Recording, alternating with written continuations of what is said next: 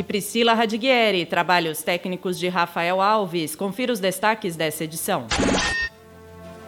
Vereadores derrubam parecer e seguem em tramitação criação de novo parque urbano.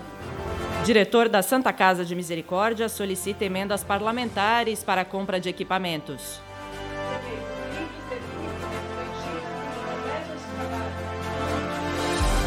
Audiência pública debate políticas públicas de cultura.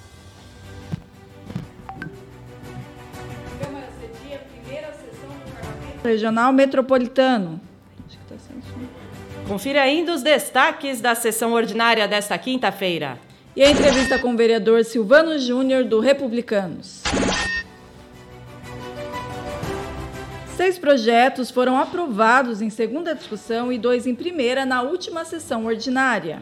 Multas de trânsito, espectro autista, Câmara Verde, doenças raras, cuidadores de animais e doadores de medula óssea são alguns temas das matérias aprovadas. Já a proposta de Dylan Dantas, do PSC, que pretende criar um novo parque urbano na cidade, teve o parecer jurídico contrário derrubado e segue em tramitação. Segundo o parlamentar, o projeto que autoriza o executivo a converter em parque municipal urbano a Praça da Paz, Morran e Abico e a área verde em seu entorno deve ser encampado pelo prefeito. Primeiro, porque já tem um parecer positivo, positivo da Secretaria do Meio Ambiente, a SEMA. Isso foi devolutiva na oitiva, com esse parecer favorável. O prefeito ele está ciente, ele visitou o local comigo. Nós queremos transformar ali a Praça da Paz, não a Praça da Paz. A Praça da Paz ela é pequenininha, ela é um ovo, mas a, toda aquela área verde de 5.1 hectares, toda aquela área verde ao entorno, mais essa praça, transformar em parque urbano. E eu já explico o motivo. Né? Tivemos ali com o prefeito, levamos o SAI, levamos também a Secretaria do Meio Ambiente, é, levamos o engenheiro ambiental, então, é vontade também do Poder Executivo. Eu peço a quebra dessa inconstitucionalidade que foi dada na CJ, para que nós podemos, possamos tocar ele aqui. Ele é apenas autorizativo e quem vai, de fato, efetuar é, é, é, a conversão e a implantação desse parque urbano lá no Jardim Pagliato é o Poder Executivo. Vou pedir essa votação. O engenheiro ambiental ali, só para a ciência dos vereadores, foi feito um levantamento, só eu contei ali pelo menos 13 nascentes né, que às vezes recebe ali algum descarte irregular de esgoto, enfim, de, de algum produto. Então, ali são 13 nascentes, tem 77 espécies de, de vegetais, de árvores nativas, 77. Nós levantamos também ali com o engenheiro ambiental 59 espécies de aves, né, e mais quatro espécies de pequenos mamíferos. Então, o projeto é bom, é um projeto ambiental, é um projeto onde, uma vez transformado em parque urbano municipal, ele não vai poder mais ser tocado, ele vai ficar ali preservado e nós vamos poder ter o melhor cuidado do poder público, o melhor zelo do poder público para cuidar daquela área.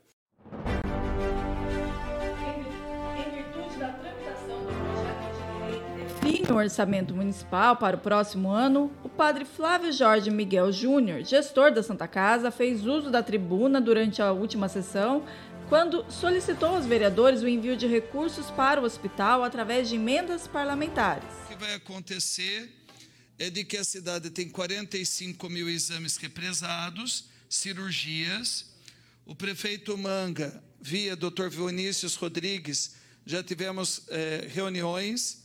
Da urologia já estamos fazendo 50, 50, parceria com o Dr. Vinícius, governo municipal, presidente, cálculo renal, a, a cidade estava parada, a vereadora Yara outro dia fez essa menção da urologia, só que nós vamos iniciar também os mutirões é, aos poucos a partir de dezembro. No entanto, para isto, nós precisamos, na parte da oncologia também, é, ampliar os serviços. Eh, eu estou aguardando, senhores vereadores e vereadoras, aqui não é fazer mistério, acredito que teremos uma boa notícia para oncologia eh, e aumento de leitos. No entanto, eu preciso dessa compra de equipamentos e material permanente. O dinheiro que a Santa Casa recebe é um dinheiro de custeio, ou seja, pagar insumos, matimed, uh, hospitalares, RH, eu não posso, com o dinheiro que eu recebo do governo municipal, eh, construir, comprar camas, eh, a rede de gases hospitalares, monitores. Então eu venho pedir aos senhores e às senhoras que, para ampliarmos o número de leitos, ampliarmos os serviços, especialmente devido aos mutirões que teremos, que eu acredito que vai levar mais de um ano, dois. É muita gente, um hospital que aguente. Então, eu venho fazer o pedido, cada um dos senhores e senhoras receberão o pedido, logicamente que não são obrigados. Existem outras entidades maravilhosas, como um GPASSE, por exemplo, da vida. Vi esses dias o, o Vinícius Aite, falou também que vai fazer também para doenças raras, né? Então eu sei que todos os vereadores e vereadoras, João Donizete também, todos os senhores e senhoras têm a, a, as suas demandas, né? E outros hospitais. Mas eu vou entregar o um envelope, é por isso que aqui estou. Mas eu gostaria que, se fosse mandar o que estamos pedindo, eu estou sugerindo um valor, que eu já fiz um cálculo do projeto, tá certo? Que é compra, repito, de material, equipamentos hospitalares os membros da CPI que investiga a compra milionária de livros paradidáticos pela antiga administração municipal se reuniram para definir os primeiros convocados e a linha de investigação. Ficou decidido que a CPI vai, vai convocar a então prefeita, Jaqueline Coutinho, além de ex-secretários e servidores, incluindo o titular da Corregedoria Geral do município, Carlos Rocco Júnior, que está fazendo um levantamento sobre a compra dos livros. A CPI dos livros é presidida pelo vereador Vinícius Ait, do PRTB, com relatoria de Luiz Santos, do Republicanos. Também participaram da reunião os vereadores Vitão do Cachorrão, também do Republicanos, Dilan Dantas e Ítalo Moreira, ambos do PSC. As políticas públicas para a cultura no âmbito do município aqui de Sorocaba foram tema de audiência pública realizada na noite desta terça-feira, dia 19, por iniciativa da vereadora Yara Bernardi, do PT. A parlamentar defende a ampliação dos investimentos na área. Secretário, o nome, o nome da, da audiência que nós estamos colocando aqui, quem nos acompanha, fala-se de retrocesso no, nos tempos de pandemia, mas eu acho que a coisa é bem mais grave. o retrocesso não é só motivado pela pandemia. Nós queremos discutir uma série de temas aqui que as pessoas, inclusive, vão se colocar. A gente gostaria de falar que as pessoas se posicionassem, o senhor responde. E eu vou medir tempo tanto para quem fala como o senhor para responder, para que a gente possa sair daqui com os temas todos abordados que nós vamos citar aqui e com o um mínimo de encaminhamento prático para a questão cultural na cidade de Sorocaba. O senhor nos apresentou essa semana e na semana passada, primeiramente, o plano plurianual. Não sei se todos sabem, o prefeito agora trabalha com o orçamento deixado pelo prefeito anterior, os quatro anos anteriores. O prefeito Manga atual projeta quatro anos a, a partir de 2022. O próximo prefeito, a próxima prefeita, trabalhará com um ano com o orçamento deixado. Então, se planeja um plano é, plurianual para os próximos quatro anos, que esse orçamento já está se colocando. O senhor apresentou para nós aqui, eu falo isso até para situar quem nos acompanha pra, pela TV Câmara e os representantes da cultura que aqui estão. Do plano plurianual foram apresentados dados que nos remete a um orçamento praticamente congelado para os próximos quatro anos. Para 2022, um orçamento de 10 milhões 378 reais. Para 2023, 10 milhões 263, menor. Para 2024, 10 milhões 531 reais, 531 mil reais. E 2025, 10 milhões 812. Então, o prefeito Manga, no seu orçamento, a Secretaria da Cultura terá os mesmos recursos nos próximos quatro anos. Eu acho isso muito até estranho, porque é um planejamento que congela em quatro anos os, os investimentos todos para a cultura, que são muito, muito pequenos. Tem toda uma manutenção da, da secretaria e do, onde vai se aplicar, onde irão ser aplicados esses recursos. A audiência foi transmitida ao vivo pela TV Câmara, Rádio Câmara e pelos canais da Câmara nas redes sociais e já está disponível na íntegra no site do Legislativo, na seção Vídeos e também no Facebook e YouTube da Casa. Parlamento Regional Metropolitano realiza na tarde desta sexta-feira, dia 22 de outubro, sua primeira sessão ordinária no plenário do Legislativo Sorocabano. O presidente Cláudio Sorocaba, do PL, é o secretário-geral do Parlamento Regional, que conta ainda com a participação dos vereadores Fábio Simoa, do Republicanos, Ítalo Moreira, do PSC e João Donizete, do PSDB, como integrantes de comissões. Presidido pelo vereador Tiago Gonçalves, da Câmara de Itu, o Parlamento Regional terá o papel de promover a integração das cidades visando o desenvolvimento da região. Serão tratadas questões comuns ao conjunto de 34 municípios membros, como explica o vereador Cláudio Sorocaba. O parlamento regional é muito importante para a região de Sorocaba, né, que é o nosso presidente lá de Tu, mas nós sabemos da importância que é, porque muitas vezes nós já temos aí a união dos prefeitos, né, na região aí, a região metropolitana. Então, para nós vereadores, muitas vezes eles acabam deixando os pedidos dos vereadores em segundo plano.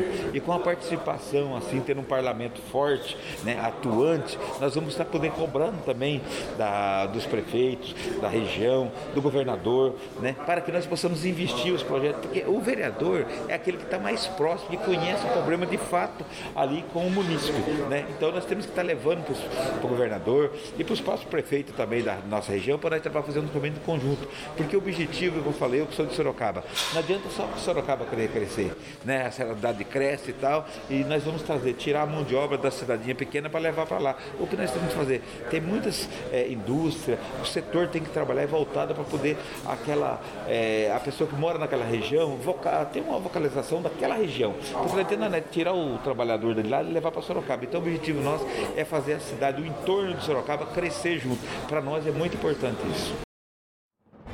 O Jornal da Câmara vai para um rápido intervalo. Nós voltamos daqui a pouquinho.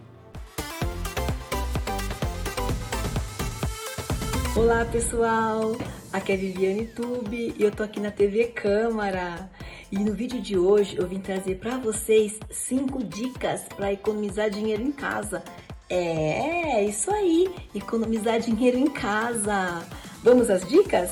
Dica número 1. Um, aproveite a iluminação natural da sua casa. Abre as portas, abre as janelas, deixe a iluminação entrar. É. Dica número 2. Quando as lâmpadas forem queimando, vão trocando, mas troquem por LED. LED faz com que você economize mais de 30% na conta da energia elétrica. Dica número 3. Quando você não estiver usando alguns aparelhos, tire da tomada. Você sabia que um decodificador de TV chega a gastar mais de 100 reais anuais na sua conta? Quarta dica: tenha atenção aos seus eletrodomésticos e aos seus eletrônicos, mantendo-os sempre em bom estado para que não desperdice a energia. Quinta dica e muito importante: vamos otimizar o tempo dos nossos vilões de casa, que são chuveiro, máquina de lavar e ferro de passar roupa. Então, otimize, faça estratégia para esses três vilões aí da sua casa. Então, pense na possível mudança, altere sua rotina e se ajuste a essas novas práticas. E fique ligado!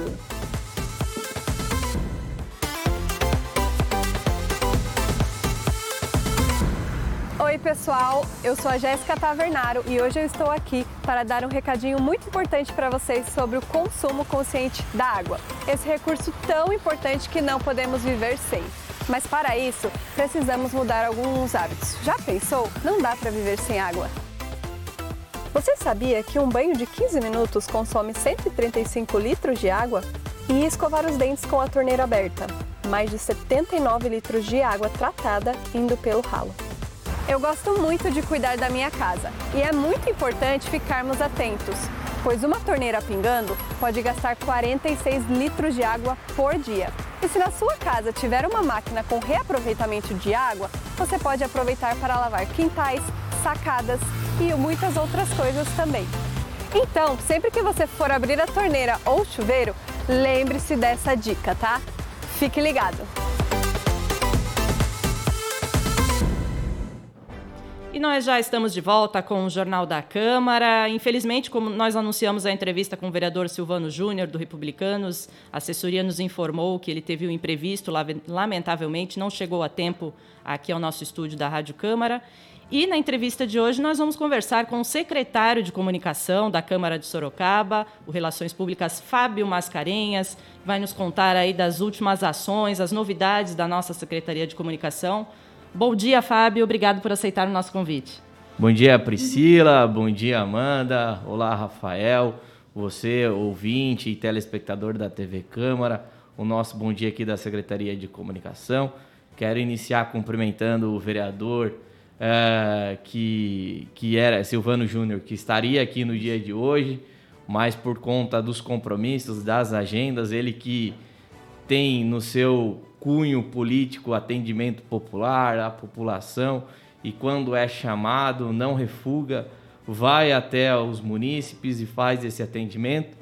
E provavelmente aconteceu isso logo pela manhã, deve estar em atendimento aos munícipes.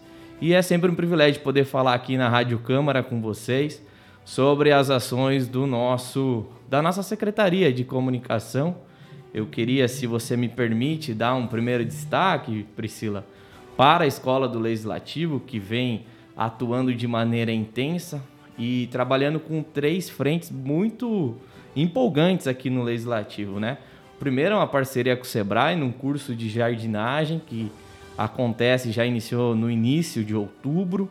Uh, uma turma muito uh, eclética, inclusive com a presença internacional de um argentino fazendo o curso aqui de jardinagem. É e eles estão é, preparando e, e, e, consertando todo, tudo aquilo que estava de manuseio errado aqui na Câmara, na nossa área verde, e a gente fica muito contente com essa perspectiva. A segunda vertente eu queria enaltecer o Jailson, que iniciou na última terça-feira né, o programa Meu Emprego, em parceria com o governo do estado de São Paulo.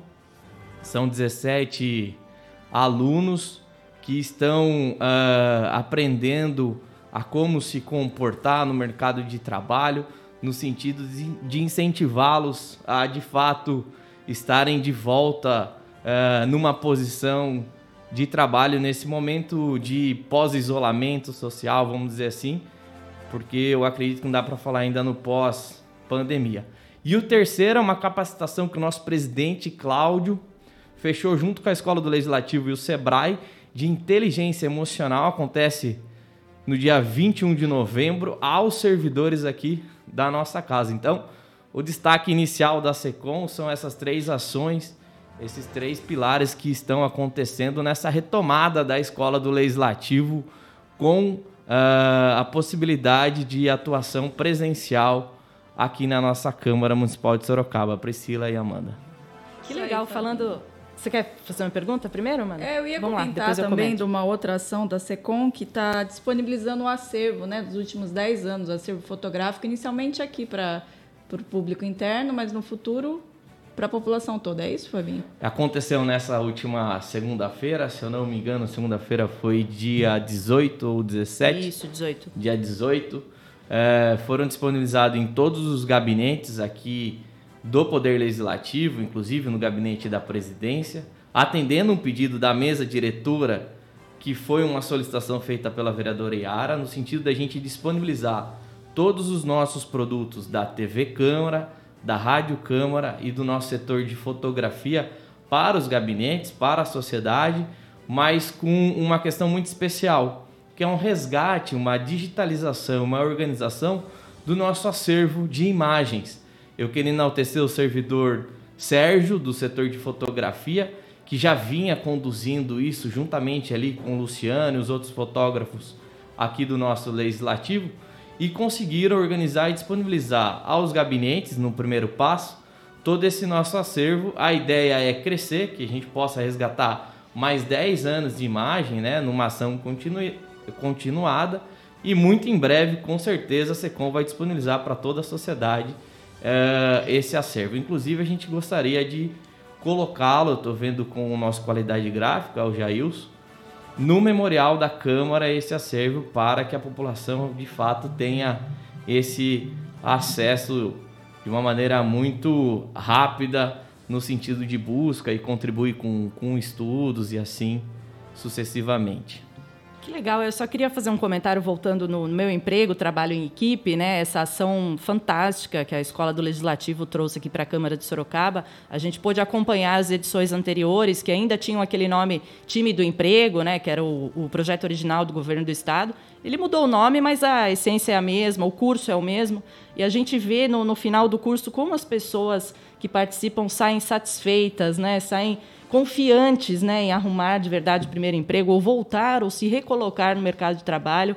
É uma transformação mesmo que acontece aqui. Hoje é a segunda capacitação, né? E fica o convite para quem estiver nos acompanhando não perder as próximas, né, Fábio? Sim, hoje é o segundo dia né, do antigo time do emprego. As pessoas já se encontram aqui na nossa sala de reuniões, que é o ambiente onde acontecem essas capacitações, como muito bem você colocou, Priscila. E olha, a novidade é que com o anúncio nas nossas redes sociais, na nossa, no nosso site, eu já recebi uma ligação de um comércio aqui da cidade que gostaria de empregar uma das pessoas que estão aí nesse nosso curso e provavelmente amanhã um dos nossos alunos já deve estar nessa empresa, nesse comércio, fazendo é, um teste para saber se a gente consegue de fato inseri-lo de volta aí no mercado de trabalho. A gente fica muito contente com esse papel social da Escola do Legislativo, bem como aqui da Câmara Municipal de Sorocaba. Fantástico. Ô Priscila, posso só fazer um gancho aqui? Eu queria também enaltecer você, Priscila, porque é, a gente terminou nessa semana um ato que deixa a rádio com mais uma possibilidade no sentido de conquistar espaços fora das nossas redes. É um ato da mesa que está pronto, faz uma parceria com outras emissoras da cidade. A gente já tem cinco emissoras aí muito bem encaminhadas para que aproveitem os produtos que o Legislativo, aqui a Rádio Câmara, vem produzindo. A gente está chamando uh, esse serviço aqui de Rádio Câmara aberta no sentido da gente produzir é, programas especiais, programa conteúdo para a sociedade sorocabana e, e para a sociedade sorocabana e, e, ainda que possa ser utilizado por outras emissoras aqui da cidade. Então estou muito feliz, queria falar parabéns para você, Priscila, para o Rafael, também para o nosso querido Marcos que é, contribui aqui na operação e a Amanda que sempre está nos ajudando. Aliás, já que eu estou falando, né?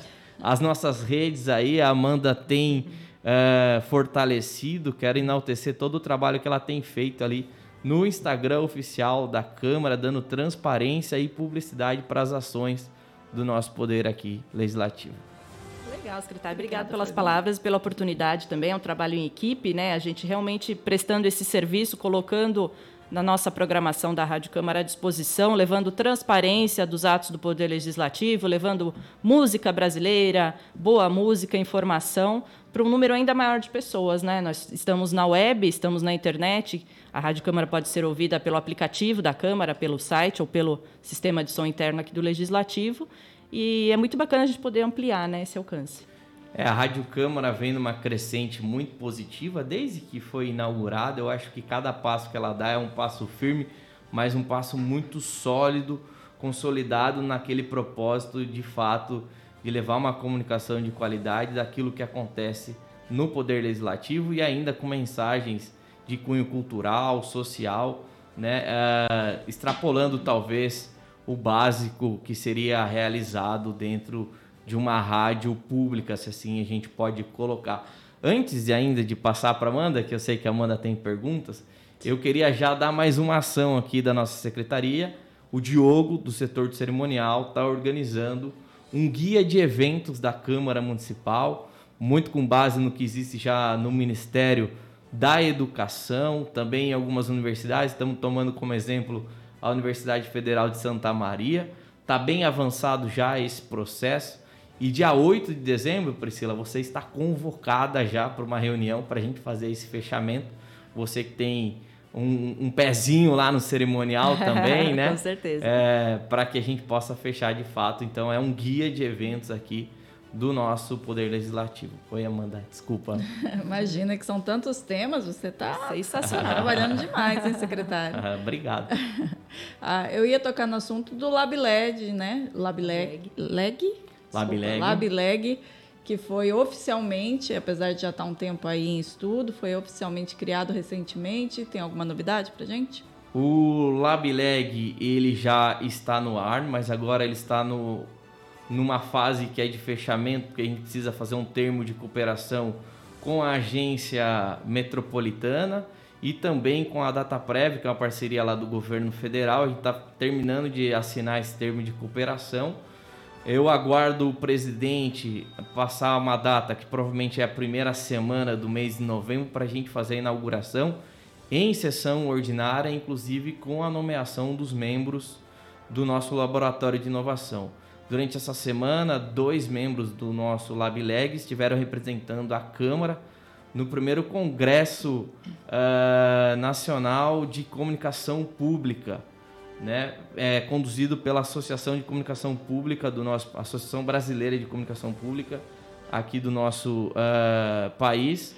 E eu queria agradecer o Paulo e o Bruno que se fizeram presente representando e levando as nossas ideias lá do LabLeg, que tem alguns produtos, e eu queria enaltecer o último produto do LabLeg, que se chama Ciclos. Esse ciclo significa que em dois em dois anos ele vai fazer uma autoavaliação para saber se é, ele deve continuar existindo ou não. A gente tem uma grande dificuldade de inchar, às vezes, a, a máquina pública, uh, e você tem, às vezes, alguns setores ou algum, alguns locais que são verdadeiros elefantes elefantes brancos, né? As pessoas utilizam esse linguajar nesse meio, no sentido, olha, ele existe, mas ninguém sabe para quem. Então, os ciclos vêm de fato para fazer essa avaliação se o LabLeg deve continuar a existir ou não, ou encerrar suas atividades. E eu já vou dar então aqui a primeira ação, a primeira ação do LabLeg já está programada é da maior transparência ao nosso portal da transparência. Então, usuários, munícipes aqui da nossa casa terão acesso direto por meio do WhatsApp no nosso portal da transparência. Então já estou dando aí a primeira ação do nosso LabLeg. Muito legal, olha só quanta coisa, né? Amanda? É a cultura de inovação aqui na casa. Sensacional. Foi Primeira um... ação prática, né? Porque Primeira vocês já estão trabalhando bastante, há um tempinho já né? nesse Perfeito. produto novo. Foi só uma amostra né, de várias ações aí que, que a Secom está fazendo com brilhantismo, né? Parabéns, secretário, pelo seu desempenho. Parabéns pelo aniversário também. Nesses dias, o Fábio e a Amanda. Parabéns para vocês dois. Muita saúde, né? Completam mais um ano de vida aí nos próximos dias. É um prazer obrigada. trabalhar com vocês. Ai, obrigada. Eu, eu e o Fabinho somos antigos de casa já. É, eu que agradeço a oportunidade.